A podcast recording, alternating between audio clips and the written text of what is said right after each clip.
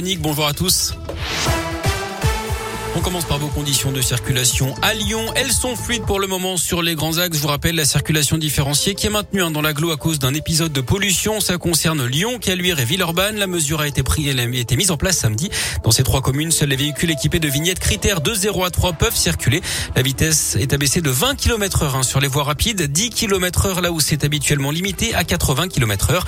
Les TCL ont également mis en place le ticket pour voyager sur l'ensemble du réseau avec un billet à 3 euros.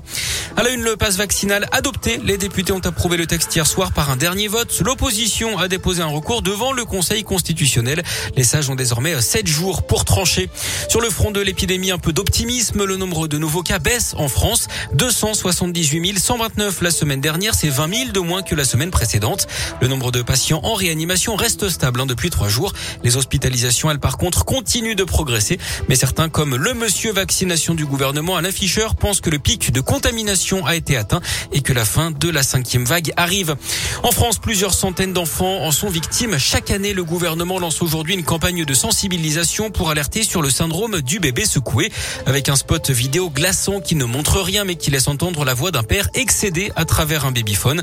Objectif notamment de cette campagne, présenter des solutions préventives pour éviter ce geste qui entraîne des lésions cérébrales graves et qui conduit au décès dans un cas sur dix. Pour les trois quarts des petits survivants, ils en garderont de lourdes séquelles. Thank you. Dans l'actu local également, ce rassemblement devant les prud'hommes de Lyon, aujourd'hui de 13h à 15h dans le 3e arrondissement, à l'initiative de salariés d'Amazon du site de Saint-Priest. Un de leurs collègues avait été licencié pour avoir critiqué la politique salariale du géant du web. D'après eux, ils demandent sa réintégration et portent plainte contre leur employeur.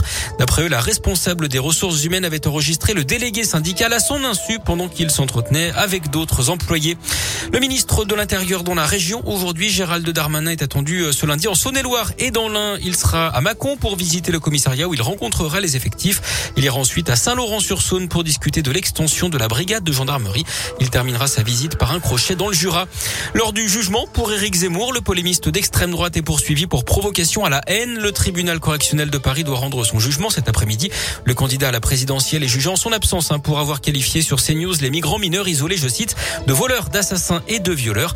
Le parquet a requis 10 000 euros d'amende avec une possibilité d'emprisonnement en cas de non-paiement. Son avocat lui a plaidé la relaxe. En tennis, c'est bien parti pour les Français à l'Open d'Australie. Ils sont cinq garçons et filles à avoir franchi le premier tour à Melbourne cette nuit. Mon fils, Manarino, Moutet, Bonzi et Harmonitan. Qualification également chez les cadors de Raphaël Nadal. En foot, l'OL a renoué avec la victoire en championnat à 3 hier, un but à 0 grâce à un but de Moussa Dembélé, Lyon 11e du classement.